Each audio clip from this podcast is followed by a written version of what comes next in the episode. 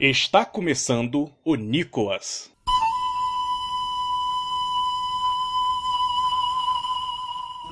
Bem-vindos ao Nicolas, a investigação aleatória e recorrente sobre a carreira do grande ator internacional Nicolas Cage. Hoje eu tenho aqui comigo Pedro PJ Brandão. Olá, amantes da sétima arte, amantes do Nicolas Cage, principalmente, que é um homem multimídia. Você não precisa necessariamente gostar de cinema pra gostar de Nicolas Cage, nem gostar de Nicolas Cage pra gostar de cinema. Mas esse podcast, ele, acredito eu, vai ser um, um abre-alas. Acho que nunca antes um podcast desse foi feito, pelo menos no Brasil, porque a gente já sabe que foi feito fora, né? Lembrei É, Pelo menos disso três agora. vezes. Pelo menos três vezes. Mas aqui é o primeiro podcast de língua lusófona dedicado completamente à obra desse grande ator. Eu acho que esse podcast vai quebrar paradigmas na podosfera nacional, mostrando que você pode sim fazer um podcast sobre um assunto ridiculamente específico. e Uhum. também tô aqui comigo hoje, Roberto Rudinei. Olá, amigos, amantes dos 27. é São 27 quadros por segundo? Eu nunca lembro disso. Não, senhor. Claramente você não é amante das 24 quadros. Segundo, mas eu sou amante de Nicolas Cage. Na verdade, eu queria ser amante de Nicolas Cage, sabe? E- Ele é casado? Ele é casado, cara. Exatamente. Então eu queria ser, não sou, mas eu queria. É meu desejo. Fica aí, né? Fica aí a sugestão. Acho que tem uma coisa que a gente deve pontuar antes de continuar o programa. É Ah. que, como diria Maurílio dos Anjos, né? Aquele personagem, que é muito mais que um personagem, é uma entidade do Choque de Cultura. Sim. Como ele mesmo pontua, os filmes de Hollywood, eles têm que ter filmes ruins, né? Porque a gente tem que ter filme ruim e filme bom pra gente saber nivelar. Porque se todos os filmes forem bons, eles todos serão medíocres, né? Com certeza. E eu acho que a escolha de falarmos sobre Nicolas Cage tá muito vinculada a isso. Porque ele é um cara que já ganhou Oscar, ele é um cara que já fez grandes filmes, filmes maravilhosos, mas a grande parte da sua carreira é em filmes duvidosos, no mínimo. Merda. Filme bosta. É, você foi direto ao ponto, JP. Eu quis rodear, mas obrigado. Nicolas Cage é um cara que se especializou no gênero merda. O gênero fossa. E a gente tá aqui torcendo para que cada episódio nós temos um melhor entendimento da arte dele para que possamos melhorar como seres humanos, né? Porque o cara que tá aí há tanto tempo na, na sua, no seu ramo e continua fazendo merda, ele tem que ter um motivo. Eu acho que ele tem que ter um motivo. A gente tá aqui pra investigar. Esse cara tá de parabéns. Eu, eu concordo. Mas, é, só uma dúvida. Quem- de quem foi a ideia de fazer esse Nicolas, hein? Minha não foi. A ideia, cara, a ideia foi minha, de minha própria cabeça, que Meu Deus começou, fez as sinapses, PJ, botou pilha e eu me empolguei e, e nós se empolgamos junto. Estamos aqui nessa empolgação, todo mundo de mão dada ao redor dessa mesa, com uma, uma escultura de argila de Nicolas Cage no meio. Nu. Essa mesa é no formato da cabeça do Nicolas Cage. Não diremos qual. Eu queria, eu queria só, antes de começar, só uma dúvida. É. Eu esqueci a dúvida. Eu tô com sono, na verdade. Mas era bacana falar um pouquinho sobre o formato do programa, não é isso? Pois é, Exatamente. aqui no nosso podcast nós toda semana sorteamos um filme da carreira longa, ilustrosa e brilhante de Nicolas Cage para discutir em detalhes. Mas antes disso, nós falamos sobre o Cage Facts, que são fatos sobre a vida de Nicolas Cage, coi- sobre coisas que o rodeiam. E em cada, cada programa nós temos um rosto diferente. Hoje sou eu, JP. Eu não me apresentei, sou JP. E é isso. É interessante falar sobre os, os Cage Facts, porque a gente não somente aborda os filmes, né? Que são o- a forma como Nicolas Cage é mais conhecido pelo mundo, pela sua grande carreira de ator, mas também sobre a sua vida, né? A gente tá aqui pra expor, na verdade, é, ostentar, né? Falar, né? da- colocar Nicolas Cage nesse pedestal que ele tanto merece Uma homenagem, um- uma apologia. É, uma ode. Ode a Cage, Ode é a palavra. né? A gente tá aqui pra enaltecer esse grande homem, esse grande ser humano, esse grande artista.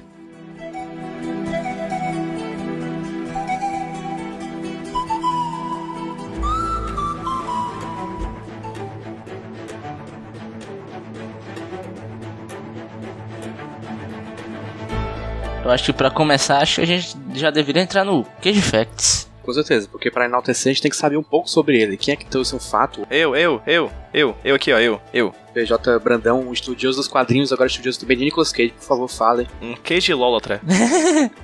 um degustador da, da, da obra de Nicolas Cage. Pois é, JP, pois é, Rude. Eu lembrei quando a gente tava conversando sobre o Nicolas Cage, sobre fazer esse podcast de enaltecimento desse grande artista, eu lembrei de uma notícia que saiu em 2015, pra ser mais exato, em maio de 2015. Eu vou passar o link pra ficar linkado aqui no post desse, desse programa aqui pra quem tá ouvindo, que é uma notícia que saiu na Folha de São Paulo, que é assim, eu vou falar a manchete. Quando o Nicolas Cage faz Hum. filmes, mortes são evitadas.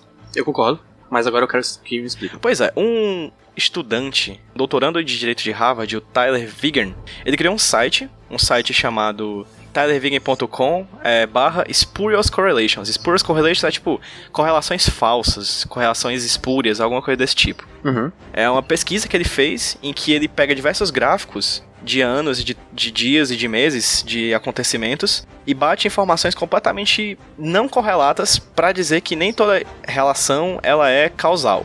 Um exemplo, quanto mais pessoas se divorciam no estado americano do Maine, maior é o consumo de margarina no país. Sim, eu, eu- eu- eu vejo isso acontecendo. Pois é, mas isso não tem nada a ver, na verdade. Por mais que você veja acontecendo, é uma, são informações que não tem nada a ver uma com a outra. Então, uma dessas informações que eu acho extremamente relevantes, e é, esse é o motivo de que nós devemos cada vez ter mais filmes do Nicolas Cage, é que os anos em que o Nicolas Cage lança mais filmes são os anos em que menos pessoas morrem em acidentes de helicóptero nos Estados Unidos. Olha que incrível. Então eu acho que Nicolas Cage, ele é um super-herói da vida real, cara. Ele salva vidas. Então, quanto mais filmes ele faz, menos gente morre em heli- helicóptero. Então, veja aí no IMDb quais os, quantos filmes o Nicolas Cage vai lançar em 2018, em 2019, 2020, no ano que você estiver ouvindo isso aqui. E saiba se você pode entrar ou não no, no helicóptero. A correlação é de 82%, cara. Você Tem ideia disso? A correlação é de 82%. Se ele se aposentar, não ande mais de helicóptero. Na dúvida, é que é- tem que acabar helicóptero. Então é isso. Se vocês quiserem ter mais informações, vai estar lá no, no link do podcast. Tem uma que é muito boa, que quanto menos se produz e vende mel nos mercados dos Estados Unidos, mais jovens são apreendidos por porte de maconha. A dica pra evitar o uso de maconha é mel. Porque meu é droga, né, gente? É mel é droga. Mel é droga. Abelhas são grandes traficantes. Ou melhor, pequenos traficantes. Olha é só, eu adorei. Primeiro o Cage Fact começou com tudo esse programa que agora é difícil vai ser superá-lo. Mas vamos tentar superar o fato sobre Cage com a discussão do filme. Não é isso?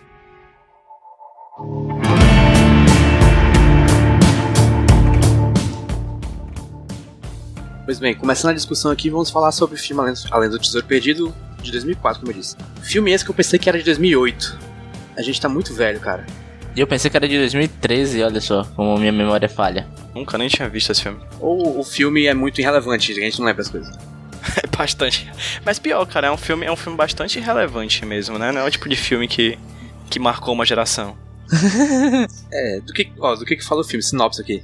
Nicolas Cage é Benjamin Franklin Gates, um cara que quer achar um tesouro americano, só que como tudo do- dos dos Estados Unidos, ele foi roubado de outras culturas, não é isso? É, os Illuminati é que estão controlando o tesouro Isso. que veio desde o tempo dos Templários, né? Exatamente. Uhum. E eu adorei a parada Illuminati, porque eu acho divertido e, tipo... Não, não é uma coisa que dá pra se levar a sério, e como esse filme também não dá pra se levar muito a sério, eu achei interessante o uso do- dos Illuminati como um, um- um- um- um motor grande pra esse roteiro. Impecável, mentira, não foi impecável, mas é. Os Illuminati não, são os, os maçom, né, cara? Ah, é, É, bicho, é maçom. é uma mistura, porque é, tem a parada do, do- da pirâmide com o olho no topo, o olho que tudo vê, É. não é isso? Pra mim isso é uma coisa Illuminati, mas enfim. Não, eu acho que, assim, primeiro falando do personagem do Nicolas Cage, do Benjamin. Eu acho legal, cara, a introdução do personagem do Nicolas Cage lá, com ele criancinha, lendo um livrinho com o avô dele. É o Christopher Plummer. Aham. E é legal, cara, porque, tipo, já dá a motivação do personagem, do comecinho. Ele sendo um cavaleiro, né, templário, acho massa. É outra coisa também que eu acho interessante, porque ele é um, ele é uma- um menino bonito, aí vira um adulto esquisito, né? Pois, o, o garoto. O garoto não tem nada a ver com o Nicolas Cage, né? Exatamente. O garoto que eu apelidei de Nicolas Kid. Ele tem olho preto. Nicolas Cage. Ele tem olho preto, cara. O moleque tem olho preto e o Nicolas Cage tem olho azul. Ele não tem a cabeçona estilo cearense do Nicolas Cage. É. Ele parece que vai. que deve ter crescido como um adulto normal. É, é, é verdade. E depois dessa introdução, a gente descobre que a família dele, a família Gates, tá. é, são um bocado de maluco que tem, acha que tem uma conspiração no, no governo de um tesouro escondido por aí. E vamos começar aqui a parada, do- a discussão sobre o roteiro. O que que vocês acharam? É fraco, né? Fraquinho, fraquinho, isso com certeza. É, cara, porque assim, uma das coisas que eu eu tava pensando, que a gente tava discutindo aqui agora, né? Que o filme ele é Hum. produzido pelo Jerry Bruckheimer. Bruckheimer. Bruckheimer, né? Que também é o produtor do Piratas do Caribe. Que eu tenho certeza que eles devem ter usado algumas coisas do que eles gravaram no Piratas do Caribe pra, nesse filme. Como assim? Tipo o quê? Pra não jogar no lixo, aí eles usaram algumas coisas da- do, do cenário, assim. Eles re- remontaram, reciclaram. Ah, o- os, os props, né? É. Toda, toda aquela madeira podre do filme. Exato. O filme do Piratas do Caribe ele é um ano antes, né? Ele é de 2003. Sim. E é impressionante como a Disney fez os dois filmes, os dois filmes são produzidos pelo Jerry Bruckheimer, e como é discrepante imensamente discrepante a diferença de qualidade dos dois filmes em questão visual, cara. O filme do Uhum. Nicolas Cage é muito genérico, cara. Até as cenas que são feitas numa tumba lá é muito. Meu Deus, a gente fica vendo assim, gente, isso é isopor, é Parece que sendo do Chaves. o cenógrafo De do madeira Chaves, e tal. caralho, assim, é isopor, o Chapolin levantando aquele negócio, tá ligado? Tipo aquela bola de Exatamente. isopor. E é muito, é muito discrepante, assim. E no caso do roteiro, eu acho realmente que eles estavam nessa vibe do. Eu fui ver a, a- a filmografia do- de produção do Jerry Bruckheimer, né? Ele é um cara que ele tem tantos filmes blockbuster, né? Que ele investe uma grana da moada, que nem os filmes do Piratas do Caribe, quanto Uhum. ele tem um monte de filme de baixo orçamento, que wannabe, tá ligado? Sim. Uhum. Esse é um deles, assim. Ele é um filme que tenta ser demais, mas é, eu acho ele muito fraco, assim. Mas eu acho interessante, cara, porque tem vários meio que estilinhos dentro do filme, né? Por exemplo, o aventuresco, né? Tem hora que o filme vira meio que um, um heist movie, tá ligado? Filme de assalto. Exato. Isso, tem um, 11 homens um- e um segredo que é tipo uma corrida de, de, de ladrões. Achei interessante essa parte. né? Uhum. 11 homens e um cage, né? Essa deve ser a parte mais interessante do, do filme, eu acho. Também acho, concordo. Ah, e outra coisa, e o, como tu falou, tem uma lance de corrida de quem vai pegar o negócio primeiro, né? Sim. E o antagonista é o. Xambinho, Xambinho. O Xambinho. Exatamente. É. Eu não lembrava, cara. E ele tá com um cabelo louro, Louro. bizarro, né? Um mu- Sufistão. tipo um mullet, né? Quase um mullet. Uhum. Ai, 2004, cara. Pois é, cara, um filme de virada de século, né, cara? Falando em virada de século, uma coisa que eu tava falando aqui antes da gravação, o PJ, sobre a representatividade desse filme, né? Nossa senhora. Nossa É. senhora. Começa, começa com aquela parada de, de donzela em perigo do nada, Exatamente. Uhum. tirada do, do ânus. tirada lá da- do, do- dentro do Tesouro Nacional lá que tá escondido, foi tirada de lá essa parte, porque não, não tem sentido nenhum. Mas eu acho, JP, que aí essa tirada da, da Donzela de Perigo, ela faz parte da mitologia do Nicolas Cage. Que é uma mitologia, toda uma narrativa mitológica, desde o primeiro ao último filme dele, de pares românticos que não tem a menor química. Caraca, é verdade, bicho. Então eu acho que aquilo ali foi feito pra cumprir tabela. Tipo, porque era necessário. Gente, a gente tem que botar Meu aqui Deus. uma mulher bonita pra fazer Diane par- Kruger. O Diane Kruger, Lindíssima. exatamente. A menina de Troia, velho. Vocês Exato. lembram que ela é é a Helena de Troia no filme do Brad Pitt, que ele faz o filme todo bicudo? Bastardos Inglórios. Sim, verdade. Olha só, o Nicolas Cage, perceba, o Nicolas Cage é par romântico da Helena de Troia. Helena de Troia, que, que literalmente fez uma guerra acontecer de tão bonita que ela é, entendeu? Então, esse é o tesouro nacional. E, e fazendo par com o Nicolas Cage, o cara que quase faz uma guerra de tão Nicolas Cage que ele é. Exatamente. Pois é, tem a questão da representatividade, como tu tá falando, JP, tanto dessa personagem que é donzada em perigo do nada, e que tem uma cena que me irrita muito, que a gente tava até conversando antes, né? Isso. A cena que o Nicolas Cage fala: Eu vou deixar você segurar isso se você calar a boca. Então, tipo, ele diz o tempo inteiro que ela tem que calar a boca, tem que calar a boca, tem que calar a boca, e, na- e ela naturalmente se apaixona por ele, porque claramente é isso que uma Óbvio. mulher quer. né? um, um homem que silencia ela. Eu me apaixonei na hora. Nossa senhora, é, o coração bate mais forte. Ah, nossa, agora eu lembrei do beijo, cara. Não, cara, não faz o menor Caraca. sentido, JP. E o beijo, o beijo acontece numa situação tão nada a ver, tá ligado? Situação menos beijável, cara. Pelo amor de Deus. É meio que você tá num acidente de carro, puxar uma mulher aleatória e dar um beijo nela. Enquanto o carro está capotando. Exato. Mas vocês lembram dos personagens negros do filme? Tem um, um bandido e um policial. Eu vou dizer que existem três. Três que eu lembro. Três? Eu acho. Eu, eu lembrei, lembro de dois. Duas mulheres, as duas são atendentes. A atendente Ah, que tá. vende o negócio lá na. Antes da, da- da- do açougue, né? E no açougue e no. E a que vende o mapa. O mapa não, a Uhum. declaração. Ah, tá. Eu lembro também de um, de um dos bandidos era e um policial também era. Pronto. E tem um terceiro que é o menino que recebe dinheiro pra poder ajudar eles. Então, assim, os três Ah, tá. personagens negros que eu lembro do filme são todos em posição de serviço dos caras, entendeu?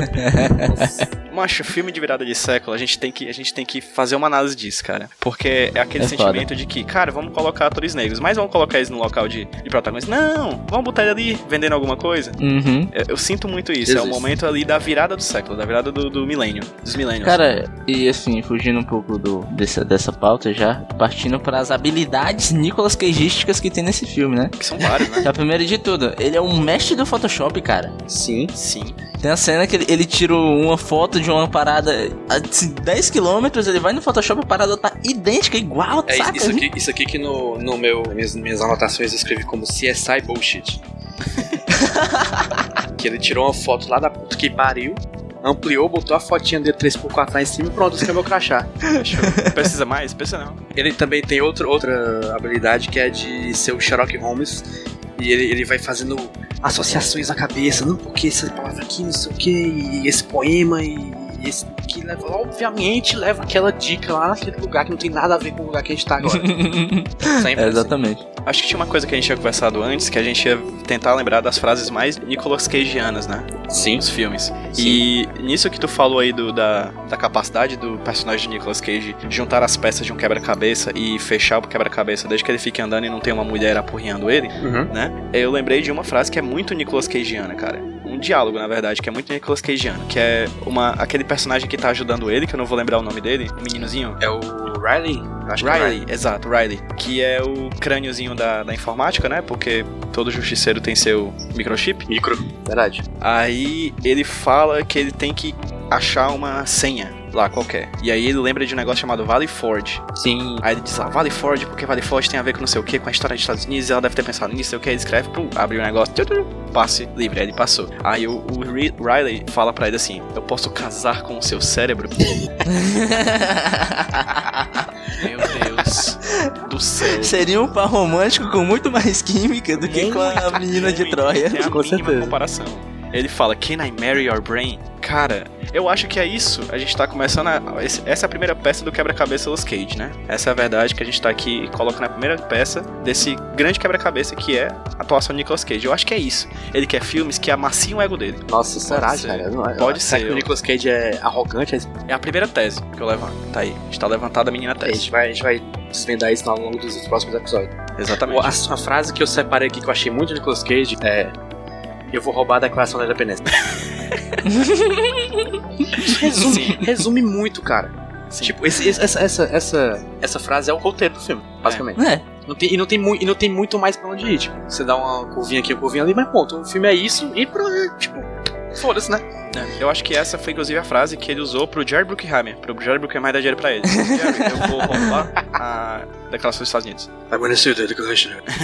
a minha frase do Nicolas Cage, na verdade, é um momento que eu acho toda a composição desse momento impecável. Porque assim, tem um dado momento é lá no começo do filme, onde ele se encontra num impasse com o- o vilão, né?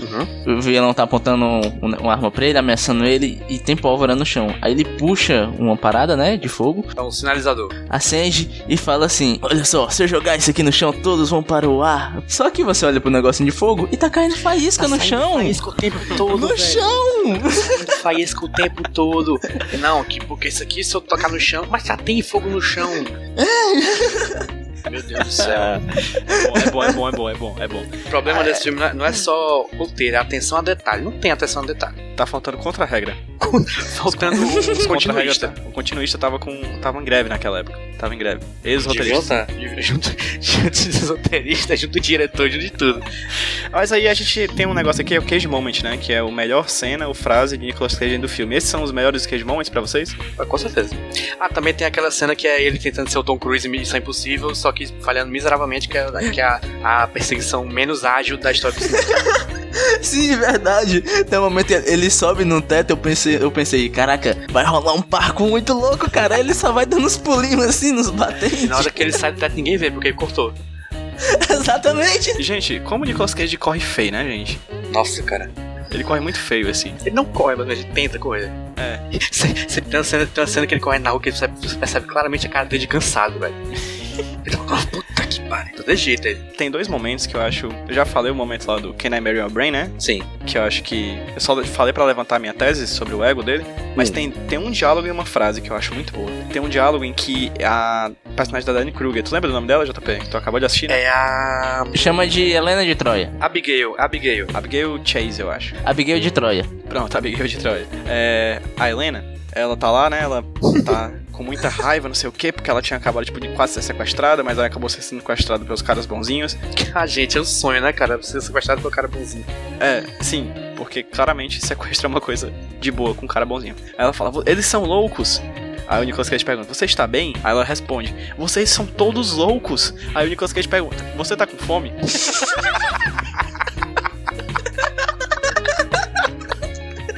o Porque claramente a raiva de uma mulher que foi sequestrada pelo Nicolas Cage é porque ela tá com fome. Não sei como é que ele não perguntou se ela tá de TPM. Gente, Só faltou, só faltou isso, né, cara? cara, é muito, é muito. Eu acho é muito cretino uma frase dessa. É muito cretino um diálogo desse. Eu queria ser o dialoguista desse negócio, cara. Caralho, bicho. Porque é de orgulhar. E a outra é quando ele tá sendo lá investigado, que ele fala assim: sabe, aprendi algo com a pesca. A isca nunca leva a melhor. Cara, essa eu imagino o roteirista escrevendo e sabe, tipo, caralho, eu sou muito foda, meu irmão. Eu não sei se isso é uma constante nos filmes do Nicolas Cage, mas cara, quase toda cena termina com uma frase de efeito. É incrível. Tem muito disso. Inclusive, eu vou, vou olhar aqui rapidamente quem, di- quem escreveu esse filme. Só porque eu não olhei isso antes. Ah, a direção é do. do John Turturro, John Cha Cha Cha. que não dirigiu porra nenhuma que presta, ele dirigiu outro filme do Nicolas Cage, que eu aprendi de feiticeiro, Que tá aí, né? Que pode ser o próximo, inclusive. e um bocado de filme que ninguém se importa. Caramba. E o roteirista, tipo, escreveu Hora do Rush, que eu vejo alguma paralela aqui com esse filme Eu aqui. vejo, vejo também. E escreveu um bocado de coisa que ninguém presta. Cara, eu acho legal também que, tipo, por ser um filme da Disney, o herói, ele é o mega mocinho, né? Isso. Então ele fala, eu não vou assaltar, eu não vou compactuar com isso. 15 minutos depois. É, é, exato, mas eu, eu acho engraçado que o filme todinho ele é confrontado por pessoas com armas que são piores que Stormtroopers, tá ligado? Nossa, Sim. Ninguém tem. Ninguém acerta um tiro, cara! Ah, Disney, né, gente? A gente não quer, a gente não quer ninguém sendo acertado. Só que realiza o filme da Disney. É por isso que eles chamam o Nicolas Cage. Exatamente. o primeiro passo pra vocês não querem realizar o filme é chamar Nicolas Cage. Nicolas Cage poderia ser considerado uma princesa da Disney? Eu queria forçar essa ligação, mas acho que eu não consigo. Eu acho que não rolou hoje com o Disney. Droga. Mas eu acho que se a gente tentar mais um pouquinho, a gente É, vai acho conseguir. que- É outro episódio. Falta esforço, mas é possível. O que vocês acharam da- das atuações? Eu não achei ninguém bom. Nem, Cara, né, tudo é ninguém, muito tipo, forçado, tudo é muito forçado. Eu acho que a melhor atuação é daquele rapaz que aparece varrendo o espaço onde tem, a independência dos Estados Unidos. Uhum. Isso. Aquele totalmente. cara varre como ninguém. Mentira, o Xambi não é ruim nesse filme. Para que assim, em comparação com os outros atores, acho que ele e a Danny Kruger eles são os melhores atores dali, né? Sim, mas até a Daiane Cook tá tipo. Tá, ela só- tá no automático. Tá lá, só lá, né? Tá, tá, tá lá. Uhum. Mas assim, cara, contudo, eu ai- eu ainda acho que esse configura um filme de Nicolas Cage mais contido, entende? Você não viu ele gritando muito assim, ele se esgoelando. Eu acho que ele de- ainda deram conseguiram dar uma seguradinha nele. Não faz Não demonstrou caretas. todo o potencial. Mais Nicolas menos Cage, né? Exatamente, tá mais Nicolas menos Cage. Pegando esse ponto, vamos aqui, vamos aqui já dar uma, uma avaliação final aqui. Uma nota pro filme e uma nota Nicolas Cage pra esse filme. O quão o Nicolas Cage é esse filme, né? É, o quão bom é esse filme no geral, num- numa nota normal de, de estudaria pra qualquer filme, e o quão Nicolas Cage você acha que esse filme foi. É, no nível de Nicolas Cage de 1 a 10 Nicolas Cage, obviamente. PJ, o que que você acha? Eu acho que eu- antes de falar isso, eu tenho que acabar de ver. Acabei de Acabou ver, de eu cliquei na parte de trivia aqui da Lenda do Tesouro Perdido Ah. no IMDB. Ah. E tem uma que é muito boa, que é que os caras bons no filme usam Google e os maus usam Yahoo como mecanismo. de busca. é mesmo?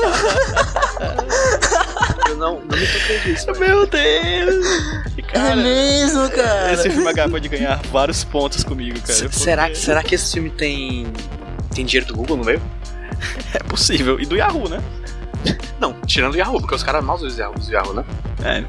Os vilões usam. É uma propaganda negativa que o Google tá fazendo aí, cara. Tem uma das trivias que é um dos poucos filmes em que Xambin não morre. Spoilers, Não sei né? se- Mas é não sei se é verdade. spoiler. Isso é verdade. É, é verdade, é. Desculpa, gente, mas não vai morrer, não. Sim, pois é. Eu acho que é um filme ruinzinho, que também pode ser considerado como o ruim mais fofo, o ruim que não é Não Uhum. é ofensivo. invasivo, não é ofensivo, se bem que pode ser ofensivo, dependendo da sua, da- de qual fa- parte da sociedade você faz parte, É, Qual? talvez. pa- de qual faceta social, de qual gênero ou mesmo raça você faz parte, mas enfim, é um filme ruinzinho. Então, a minha nota é Tá bom. 6,5. Ok.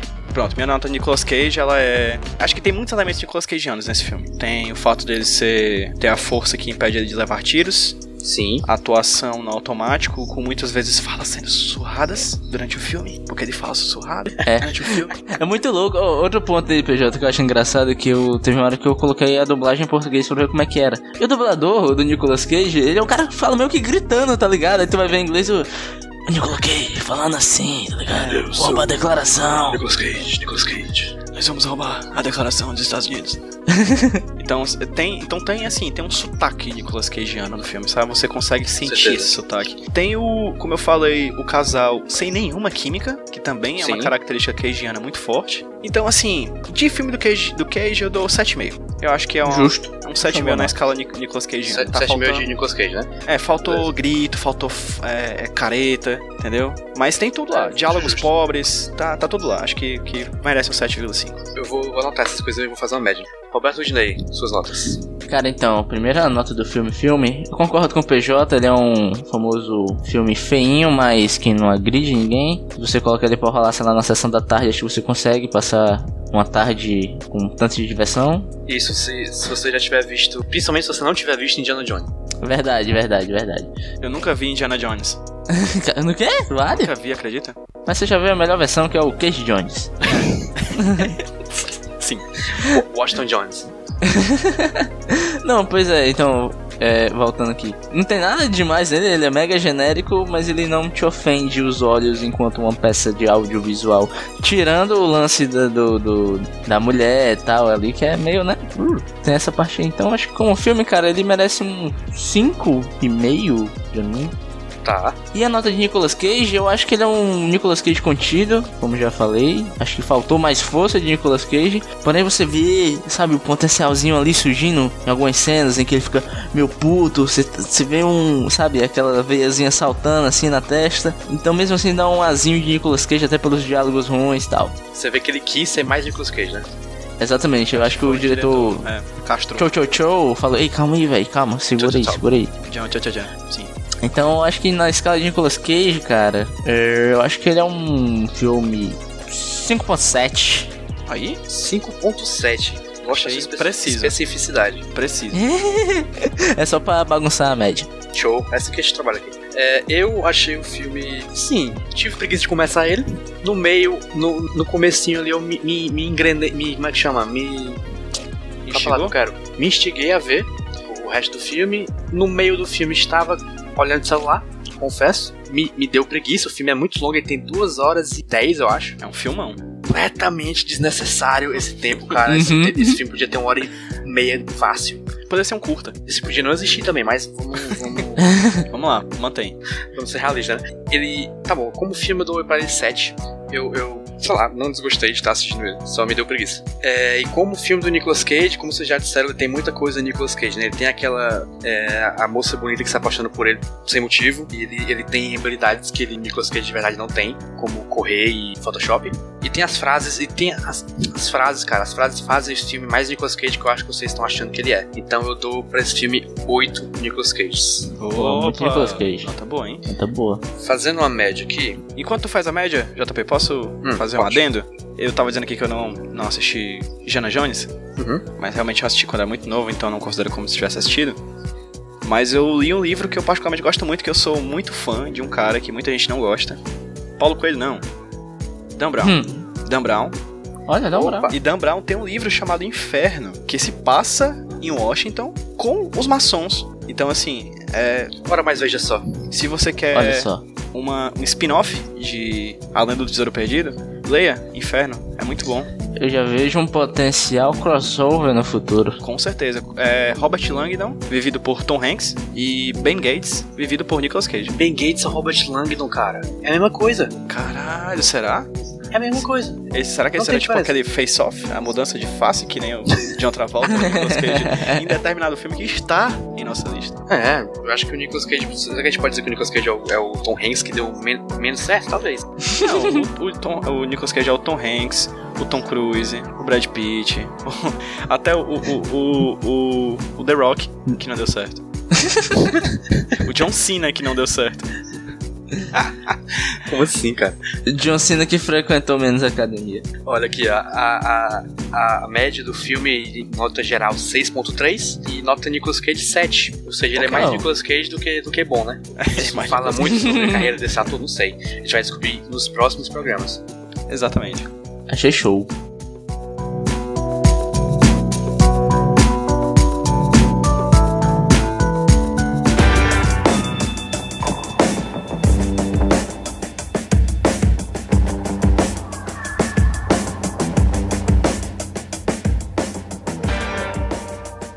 depois dessa avaliação aqui precisa, aprofundada e irrelevante desse filme, nós vamos fazer aqui o encerramento, porque tudo que é bom acaba, assim como a Lenda do Tesouro Perdido, depois de duas longas horas, com um quadrozinho que chamamos de Por que tem queijo no nome? Onde vamos indicar uma coisa simplesmente porque ela tem queijo no nome.